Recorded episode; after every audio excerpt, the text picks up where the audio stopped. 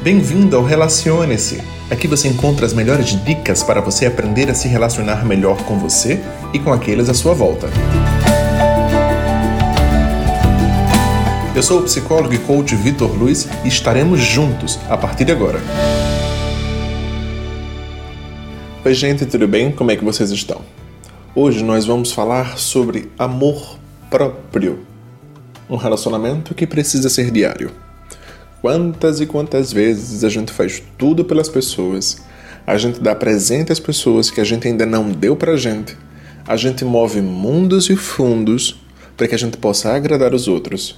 E qual foi a última vez que a gente fez uma massagem? Qual foi a última vez que a gente parou para ir no salão para se cuidar? Qual foi a última vez que a gente separou um tempinho para ir no barbeiro fazer a barba, né? No caso dos homens. Quantas e quantas vezes a gente curte o nosso próprio banho? Às vezes a gente está tão corrida, às vezes a gente está tão atrasado, às vezes a gente está tão conectado a outras questões que a gente não curte o próprio banho. O curtir se cuidar mesmo, sabe? Ao longo da nossa vida, nós somos preparados para resolver problemas e cuidar dos outros. Mas quem é que cuida da gente?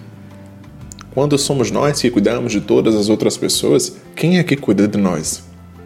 E quando nós compreendemos isso, a gente passa a olhar para a gente, para a gente se amar, para a gente se cuidar, para a gente aprender a viver a fase da nossa vida, a viver a juventude para os que são jovens, a viver a fase adulta para os que já chegaram na vida adulta e para viver o nosso processo de velhice, né? Aquelas pessoas que já estão na fase idosa. O grande segredo é nós entendermos o nosso papel, o nosso propósito neste mundo. Talvez isso faça uma incrível diferença no meu senso de plenitude. Então, quando eu paro para entender que eu preciso me amar e que esse relacionamento precisa ser diário, a vida fica muito mais leve. O que é que eu faço por mim todos os dias? Quando é que eu me agrado? Trabalhei o mês todinho, como é que eu me recompenso? Essa recompensa necessariamente não precisa ser comprando alguma coisa, mas pode ser investida em uma experiência, fazendo uma viagem, lendo um bom livro, indo para um bom restaurante, curtindo uma boa paisagem, uma boa cachoeira. Se eu não aprender a cuidar de mim, ninguém o fará, porque essa responsabilidade é minha e eu não posso delegar a mais ninguém.